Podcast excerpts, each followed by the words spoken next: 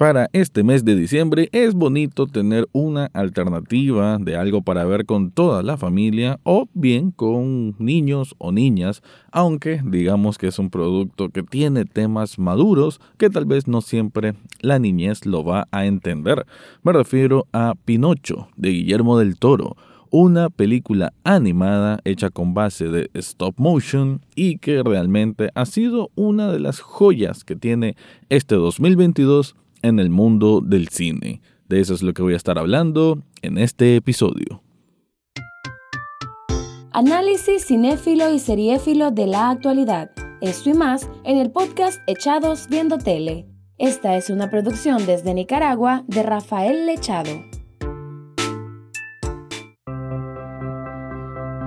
Bienvenido o bienvenida a un nuevo episodio de Echados Viendo Tele, el espacio para escuchar críticas, comentarios, opinión del mundo de las series y algunas veces de películas. Me quedo con el segundo apartado para hablar entonces de Pinocho, una obra de Guillermo del Toro y que de hecho desde el título va muy marcado eso de quién es su autor, ¿no? Porque em, este año también salió, es curioso, ¿no? Esta película de Pinocho, la animada que está en Netflix, es considerada fácilmente en el top 10 de las mejores películas de este año. Pero la otra, que salió a mediados de año, de Disney Plus, que es una versión live action con Tom Hanks, esa película quedó como de las peores de este año. Así que, qué curioso, ¿no? Un mismo producto, dos adaptaciones, una alabada por la crítica y de hecho se van sumando gente que experta o directores que están alabando la obra, esta de Guillermo del Toro, y más bien la otra en comparación todavía queda peor, ¿no? Desde su lanzamiento ya decían que era una, una muy mala experiencia de cine, pero se vuelve incluso peor cuando está el prisma ahí, ¿no? De esta gran obra del director mexicano. Hay que decir que no es solo él, ¿verdad? Es junto con otro hombre que es el que ha trabajado más de cerca con todo esto del stop motion y también con un director de fotografía que digamos que en la conjunción de estos tres elementos, de estos tres genios, está la magia para toda la estética espectacular que tiene esta película. Primero quería decir de que Pinocho eh, es curioso, ¿no? También se me hace curioso en el sentido de que uno tiene la referencia de aquella película de los años 40, de 1940, y, o sea, 40 y algo, si no estoy mal de Disney y que esa es como la referencia que uno tiene. Han habido otras adaptaciones, creo que son más de 20 adaptaciones, pero como que ninguna ha resonado en realidad. Y bueno, y este año salieron tres, porque hay otra que no me acuerdo de qué empresa es, pero es todavía peor que la de Disney. Y, y digo yo de que llama mucho la atención antes de caer de lleno a cómo está la evaluación de esta película de Guillermo del Toro, pero por lo menos a mí me llamó mucho la atención de escudriñar ¿no? un poco más del origen. Y el origen es este libro, Las aventuras de Pinocho, de Carlo Collodi, allá en el año 1883. Solo imagínate hace cuánto tiempo se escribió esta historia, pero al mismo tiempo qué diferente es a la, a la curación, digamos, que le hizo Disney. Hay muchísimas cosas que no se ven en la película clásica animada Em, digamos que tampoco específicamente en esta de Guillermo del Toro, pero sí hay más elementos que recoge del cuento original que propiamente de la película clásica animada. Por darte un ejemplo, y esto a mí me voló la mente y por eso te lo quiero compartir, es em, en el libro original de Pinocho termina que lo cuelgan y hay un gato y un sordo que lo ven ahí prácticamente agonizando. No se me hace algo terriblemente oscuro, ¿no? Y que uno no creería que es para niños, pero bueno, hay que ver la época, ¿no? totalmente, muchas generaciones atrás y un mundo totalmente distinto. Aún así, hay que decir entonces que esta película de Guillermo del Toro tiene muchísimos, muchísimos elementos que la hacen distinguirse. se me hace un producto digamos, bastante original en esto de adaptar un cuento clásico para niños, ¿no? O mayormente para niños. Y lo digo porque desde la estructura misma de su personaje principal, aquí no vamos a un Pinocho con su trajecito bonito, con sus ojos bien dibujados, que parezca un niño de verdad.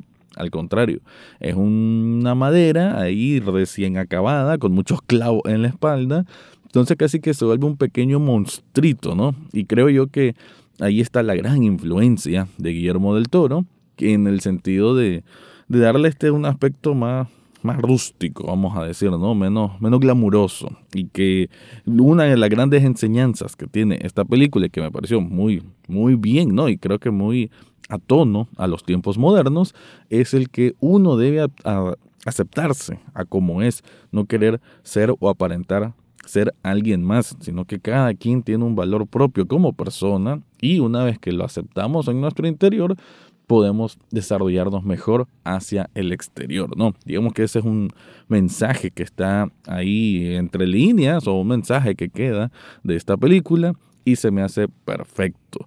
Pero además hay que decir que entre todos los otros elementos está el hecho de que mete el tema político, podemos decir, ¿no? Porque la historia va a transcurrir en, en, Italia durante la Segunda Guerra Mundial, con el fascismo, con, bueno, figuras de autoridad fascistas, con un abanico de personajes que algunos ya los conocemos, ¿no? De la película clásica de Disney, y otros se van sumando y le dan otro dinamismo. E incluso los que ya conocemos y que pensamos que ya los tenemos bien definidos, aquí son distintos. El propio Yepeto, el propio Pepe Grillo, que aquí se llama Sebastián Grillo, tienen otra dinámica, igual el dueño del circo, tal vez un poco parecido, pero también va a tener otros matices distintos y todo eso en conjunto la hace ser una historia entrañable, tierna y de aquella que te saca tus lágrimas. Pero bueno, antes de continuar, te quiero contar algo.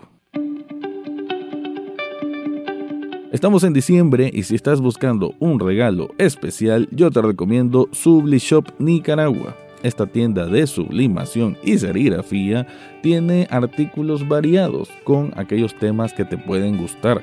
Camisetas con nombres de bandas de rock, no bandas de K-pop, ¿por qué no? O lo que se te ocurra. Y no solo camisetas de diferentes colores, también tienen artículos para celular, tienen cojines, artículos para computadora, hoodies y mucho, mucho más. Yo la verdad estoy encantado con los productos de Subli Shop Nicaragua y se me hace un buen regalo, quizás una taza o un vaso térmico, que es algo que alguien lo va a recordar con mucho cariño, además que va a ser algo personalizado y con buen acabado. En las notas de este episodio te dejo el enlace para que descubras todo lo que ofrecen ahí.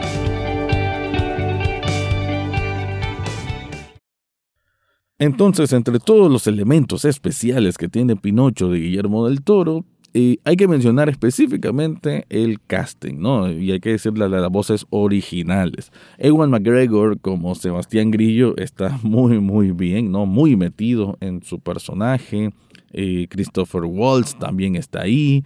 Eh, hay, hay realmente una cantidad impresionante de grandes actores y actrices que están involucrados en esto y que, que al final no es tanto el currículum que pueda tener un actor o una actriz, sino ese e-, ese depósito emocional que vas a colocar en cada escena. Y aquí se siente de esa forma, ¿no? Algún crítico por ahí leí de que quién le va a decir que no a Guillermo del Toro y se siente, ¿no? Que es un director que hace sentir muy a gusto a todos y que confían en su trabajo y que por eso lo hacen con ese entusiasmo, ¿no? Que al final se plasma ya en el producto terminado. Pero bueno, hablando un poco de la película, ¿verdad? Pinocho, eh, creo que entre los cambios interesantes que tiene es que vamos a ver un poco al niño que va a ser el hijo de Yepeto, antes de que pase la fatalidad y él de alguna forma quiera revivirlo, ¿no? A través de este muñeco de madera. Entonces me gustó eso, que se mostrara esa parte.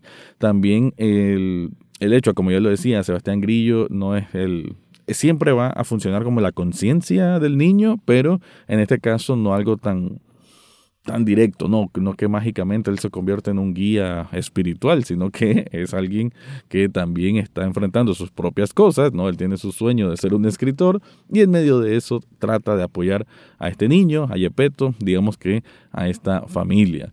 Con Sebastián Grillo se van a dar mucho momentos de alivio cómico, lo cual están bastante bien, ¿no? Bastante jocosos y me parece que funcionan para de pronto, de hecho, alivianar la, la carga un poco pesada, ¿no? Ya lo decía, que esta película no es precisamente para niños, sí lo pueden ver obviamente niños con los padres, pero creo que hay que darle bastante contexto y explicación porque toca temas hasta cierto punto sensibles, ¿no? Creo yo que de una manera magistral, la verdad, el tema de la vida y la muerte, la transición en esto, el aprendizaje de la muerte, el aprendizaje del paso del tiempo, eso por un lado, porque va a haber, digamos, incluso un plano espiritual y algunos espíritus del bosque, son cosas que se me hizo curioso y súper bonito, ¿no? Que, lo incluyeran, ¿verdad? No simplemente una hada madrina, sino hacerlo algo más mm, terrenal, digamos, esotérico por ahí.